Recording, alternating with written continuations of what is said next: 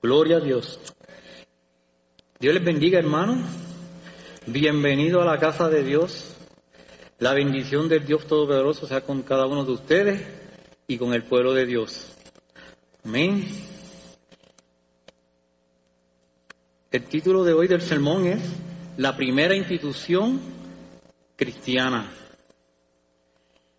La lectura está en Efesios 5, del 21 al 33. Amén. Puestos de pie en honor a la palabra del Señor.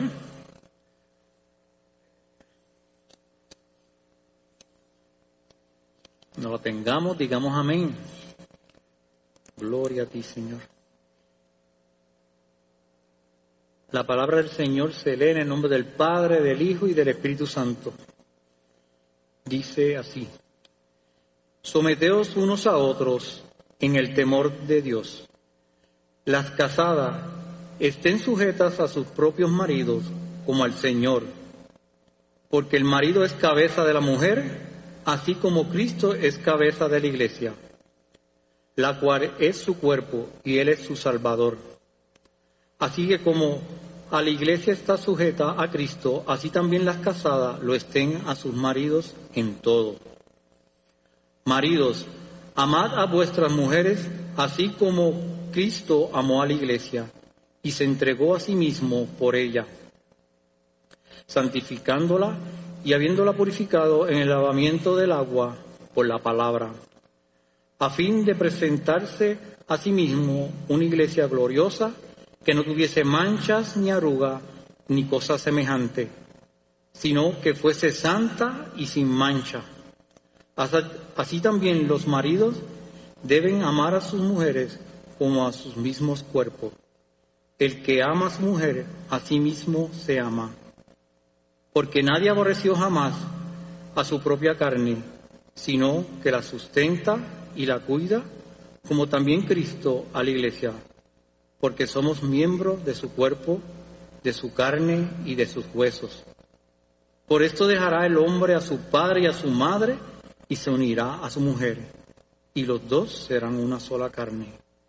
Grande este misterio, mas yo digo esto respecto de Cristo y de la iglesia.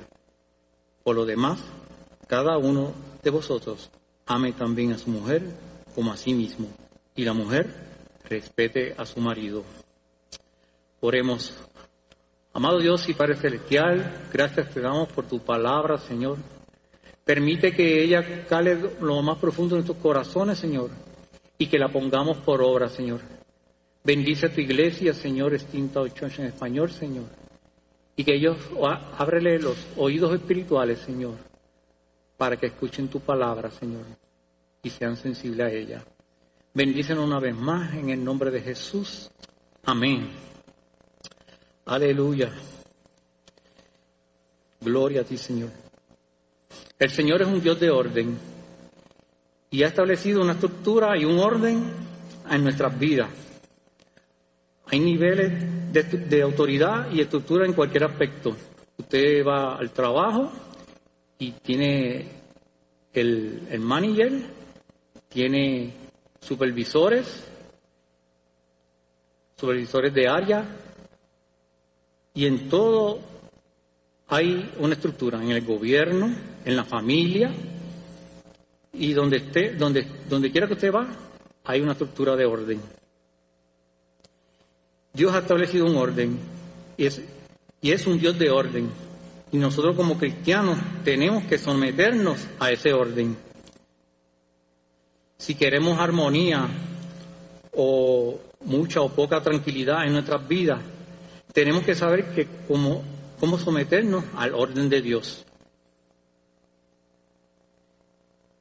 Si no hay orden, hermano, ¿qué es lo que hay? Un caos.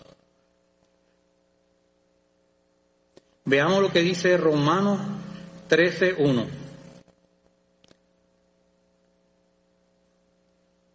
Amén. Buscamos Romanos 13.1. Dice así.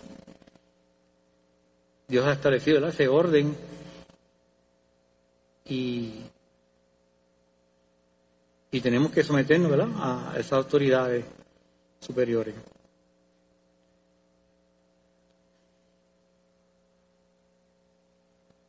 Dice así, sométase toda persona a las autoridades superiores, porque no hay autoridad sino de parte de Dios, y las que hay por Dios han sido establecidas. Dios ha establecido autoridad y orden en nuestras vidas. Veamos lo que dice Romanos 13, 2.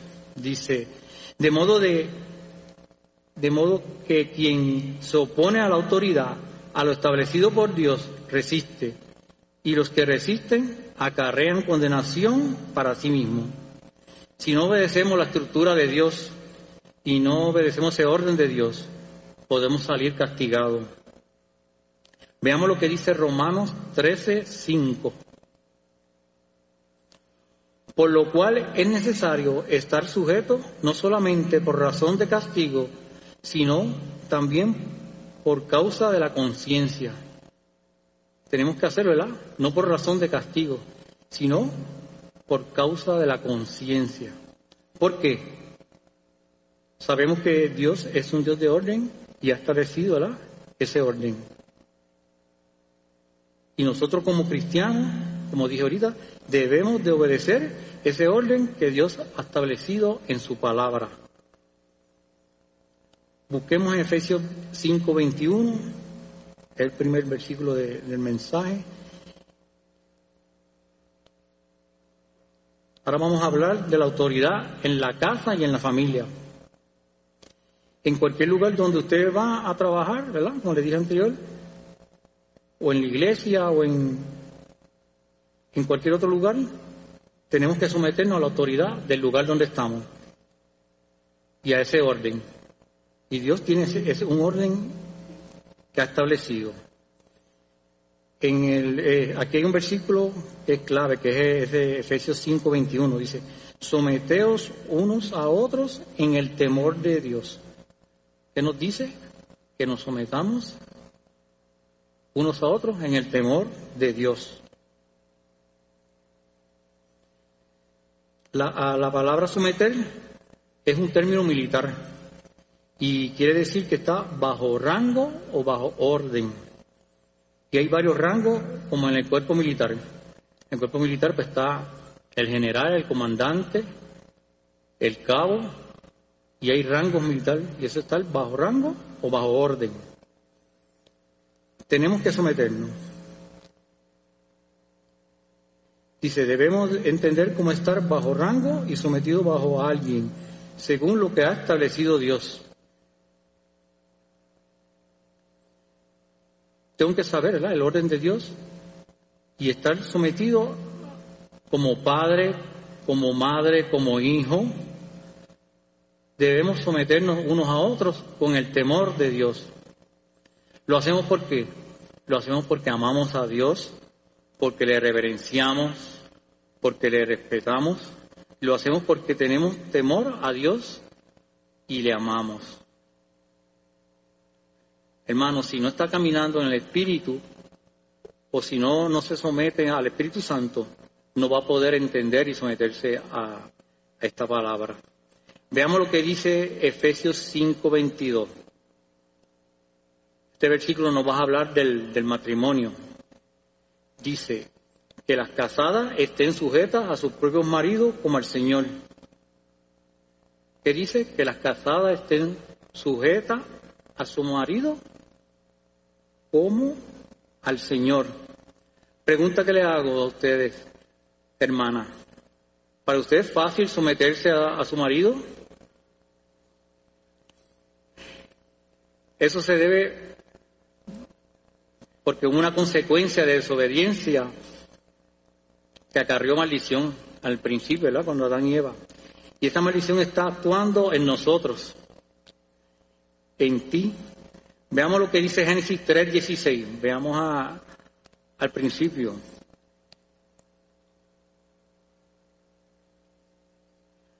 Génesis 3:16 parte de, la maldición, ¿verdad? Que cuando Adán y Eva pecaron, tocó ese nervio de someterse de, de la mujer. Dice así el versículo 16 a la mujer, dijo, multiplicaré en gran manera los dolores en tus preñeces, con dolor darás a luz a tus hijos y el deseo será para tu marido y él se enseñará de ti. Amén. Dice que, que se ha comprobado ¿verdad? Que, que a la mujer al dando a luz es el, dolor más fuerte que puede sufrir un, un, mamífero.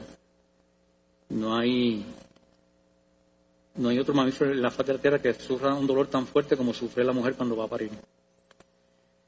Una vez alguien me dijo que, para que yo supiera cuál era el dolor de, parto, que me jalara el labio y me lo pusiera acá arriba. y otros dicen que el dolor de piedra también es como el dolor de parto, pero eso lo saben ustedes, mujeres, hermanas.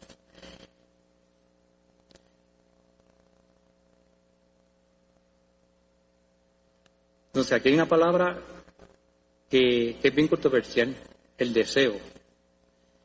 Dice, la palabra deseo literalmente es para controlar o dominar. Quizás el deseo es controlar o dominar el marido, pero él dice, la palabra que se enseñará de ti.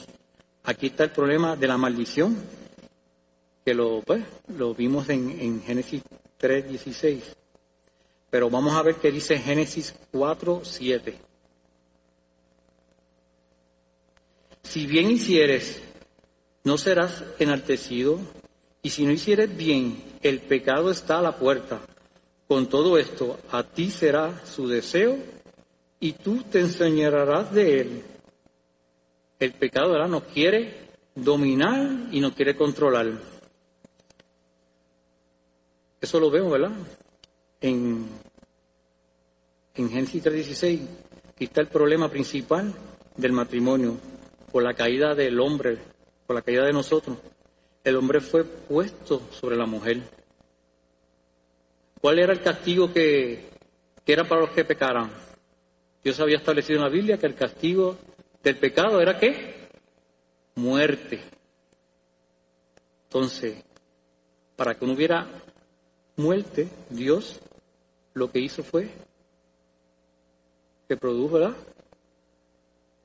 Se compadeció de la mujer y le dijo que, el hombre se iba a enseñorear de ella. Pero le damos gracias a Dios, ¿verdad? porque por Juan 3:16, porque dice, porque de tal manera amó Dios al mundo que ha dado su Hijo unigénito, para que todo aquel que en él crea no se pierda, mas tenga vida eterna. Dios nos cambió la naturaleza pecaminosa. Damos gloria a Dios por eso. En muchos matrimonios la mujer quiere dominar y controlar al, al, marido, al hombre, debido ¿verdad? a esa naturaleza pecaminosa que tenemos todos, este, herencia de Adán y de Eva. No queremos someternos, ni ser nominados, ni por el Espíritu Santo. A veces lo resistimos y resistimos a Dios. Y si no caminamos en el Espíritu, si no somos dominados por Él, entonces no se puede. No se puede someterse la, la mujer al esposo. Así que tenemos que andar en el Espíritu y dejarnos dominar por el Espíritu.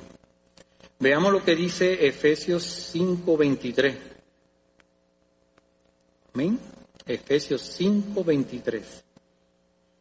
Dice, porque el marido es cabeza de la mujer, así como Cristo es cabeza de la iglesia, la cual es su cuerpo y eres su salvador. Podemos ver aquí el orden que ha establecido Dios ya que Él es un Dios de orden. Aleluya. Veamos lo que dice 1 Corintios 11.3. Primera de Corintios 11.3. Amén. Pero quiero que sepáis que Cristo es la cabeza de todo varón, y el varón es la cabeza de la mujer, y Dios la cabeza de Cristo. La cabeza de tu varón es Cristo. Varón, nunca te olvides, ¿verdad? Que hay alguien que está sobre ti y ese es Jesús. Dice que el varón es cabeza de quién? De la mujer. Y Dios es cabeza de, quién? De Cristo. Y Cristo, ¿verdad? Cristo se sometió al Padre, aleluya. Cristo está por encima del hombre y el hombre está por encima de la mujer y es el orden que Dios ha establecido. Veamos lo que dice Efesios 5:24. Aleluya. Así como la iglesia está sujeta a Cristo, así también las casadas lo estén a sus maridos en todo. Obviamente conforme a, a la voluntad de Dios, ¿verdad? Todo lo que estén bajo la voluntad de Dios.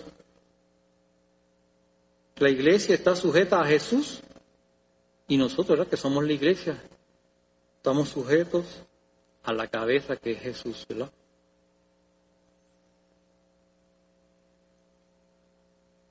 Así la mujer esté sujeta a su marido, usted mujer me dirá, mi marido no cree en Cristo, ¿cómo voy a sujetarme a él?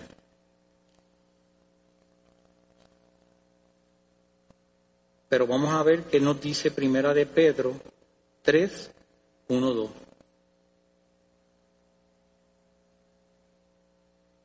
Dice, asimismo, vosotras mujeres, está sujeta a vuestros maridos para que también los que no creen a la palabra sean ganados sin palabra por la conducta de sus esposas, considerando vuestra conducta casta y respetuosa. ¿Qué nos dice? La? Que aunque el marido no sea creyente, la, la mujer tiene que sujetarse a él. Tiene que ganarlo con qué? Con la conducta, con el testimonio. A veces hay matrimonio, ¿verdad? Que la esposa es convertida y el esposo no es convertido, pero lo golpea con la Biblia. Le pone papelitos de contexto, donde quiera, y lo quiere convertir a la mala. Pero ahí dice que qué? Que sin palabras, con su testimonio, conducta y trato, debe de atraerlo al Señor. Le voy a hacer una pequeña historia. Esto era una, una pareja de matrimonio que no era convertido. Y ella se llamaba Gloria y él Francisco. Ella era bien alta, con sus brazos bien largos, la mujer alta y él era bajito, Francisco era bajito. Cuando ellos discutían, terminaban con, ah, con los, a pelea, con puños. Pero gracias a Dios que Cristo vino a sus vidas, porque la primera que vino fue ella. Y con su trato, ¿verdad? Como Dios la cambió, con su trato, su forma de tratarlo a él, su forma de aunque él la provocaba, ella no, no le respondía y él vio bien, viendo su conducta, su testimonio y logró que él, que él que volviera, este, viera su conducta y fuera a los pies de Jesús. Si no hubiera sido por Jesús, ese matrimonio hubiera tenido eh, tremendas consecuencias. Le hubieran podido llamar, como dicen allá, este, los servicios sociales y y le hubieran quitado hasta los niños porque se golpeaban. Pero gracias a Dios, ¿verdad? Este, Dios cambió sus vidas.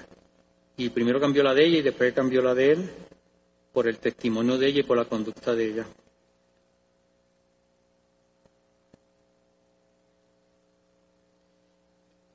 vayamos a Efesios 5:25. Dice, maridos, Amad a vuestras mujeres así como Cristo amó a la iglesia y se entregó a sí mismo por ella. Los varones necesitan ser apoyados y amados, pero la esposa también, como mujer, necesita ser amada. Aleluya. ¿Cómo debe amar a su esposa? ¿Cómo dice la Biblia que debe amar a su esposa? Como Cristo amó a la iglesia. ¿Usted quiere que su mujer se someta a usted? Usted debe ser responsable en todos los aspectos con Dios y en su hogar. ¿De dónde Dios sacó a la mujer? De la costilla. No la sacó de la cabeza para que te pisoteara. No la sacó de los pies para que tú la pisotearas. Sino la sacó de la costilla, del lado del corazón, para que la amaras, la cuidara, la protegiera como vaso frágil. Aleluya. Pues en ella es su ayuda idónea. Dice, una esposa amada, pero bien amada, no va a tener problema en someterse. ¿Cómo Cristo amó a la iglesia? Hasta la muerte y se entregó por ella. ¿Para qué Cristo se entregó por ella? Veamos lo que dice Efesios 5:26. Efesios 5:26. Dice que se entregó por ella para santificarla, habiéndola purificado en el lavamiento del agua y por la palabra. ¿Cómo dice? Para santificarla, habiéndolo purificado en el lavamiento del agua por la palabra. ¿Qué nos quiere decir eso, hermano? que debemos meternos en la palabra, La palabra es la que nos va a lavar, nos va a limpiar por medio de su Espíritu Santo cuando la leemos. Aleluya. Cristo vino a lavar a su novia, a la iglesia, ¿verdad? ¿Por medio de qué? Dijimos ahora mismo. Por medio de su palabra. Así que hermanos, tenemos que sacar tiempo para leer la Biblia. Dice, como ustedes varones, como sacerdote y cabeza del hogar, tenemos que sacar tiempo con nuestras esposas para tener momentos eh, devocionales metidos en la palabra de Dios. ¿Y cuál es el fin de Cristo con respecto a la iglesia? Veamos lo que dice Efesios 5:27. A fin de presentársela a sí mismo una iglesia gloriosa que no tuviese mancha ni arruga, ni cosa semejante, sino que fuese santa y sin mancha. Gloria a ti, Jesús. Jesús quiere presentar a su iglesia, ¿verdad? Sin mancha, sin arruga y sin ningún defecto. Quiere presentar una iglesia perfecta. A veces nosotros vemos los defectos de la esposa. No cocina como mi mamá, hace aquello mal, hace aquello lo otro. Pero Tienes que amarla con, con los defectos y virtudes. ¿Cuántos de aquí tienen defectos? Todos tenemos defectos, ¿verdad? Pero cuando lleguemos al cielo con Jesús, entonces vamos a ser perfectos. Gloria a Dios. Veamos lo que dice Efesios 5:28. Así también los maridos deben amar a sus mujeres como a su mismo cuerpo. El que ama a su mujer, a sí mismo se ama. ¿Qué dice? El que ama a su mujer, a sí mismo se ama. Efesios 5:29 dice, porque nadie aborreció jamás a su propia carne, sino que la sustenta y la cuida, como también Cristo a la iglesia nosotros nos cuidamos, comemos tres veces al día y mucho hasta más. Así debemos ¿verdad? cuidarnos unos a otros, estar pendientes de la esposa, del esposo, de lo que necesita. Así también Cristo cuida a la iglesia y la sustenta. Gloria a ti, Señor. Veamos lo que dice Efesios 5:30. Porque somos miembros de su cuerpo, de su carne y de sus huesos. Cristo nos ama y nos cuida porque dice que somos qué? Miembros de su cuerpo y de su carne. Somos uno con Él. Así que el marido también debe cuidar a su esposa porque somos uno con ella. Nosotros somos una naranja. Ella es media naranja y nosotros la otra media naranja. Y somos uno con ella. Amén. Dice en Efesios 5:31, por esto dejará el hombre a su padre y a su madre y se unirá a su mujer, y los dos serán una sola carne. Y se ve la independencia del hombre. El matrimonio también se compone Del, del esposo y el esposo. Y nunca debemos vivir con ninguno de los padres de, de ambos. En mi país dice que casa, el que se casa, casa quiere. A veces eso no, bueno, trae problemas, pero pues el Señor nos ha dicho para todo en la vida, tiene algo en la Biblia que nos dice. Veamos lo que dice Efesios 5:32. Grande es el misterio, mas yo digo esto respecto a Cristo y a la iglesia. Es un misterio la relación de Cristo y la iglesia y muchos no lo podemos entender. Como le dije en la predicación anterior, el amor de Cristo con nosotros, un, un amor incomprensible e entendible. Nuestra mente finita no podemos lograr entender la totalidad de ese amor tan grande que tuvo Cristo Por, nosotros y por la iglesia. Efesios 5:33 dice, por lo demás, cada uno de vosotros ame también a su mujer como a sí mismo y la mujer respete a su marido. Cuando hay amor, respeto, entonces hay sumisión. Cada uno de, los dentro del matrimonio somos responsables de trabajar en nuestra parte, de respetarnos, de amarnos, de comprendernos, de darnos cariño, de soportarnos por amor a Jesucristo. Amén.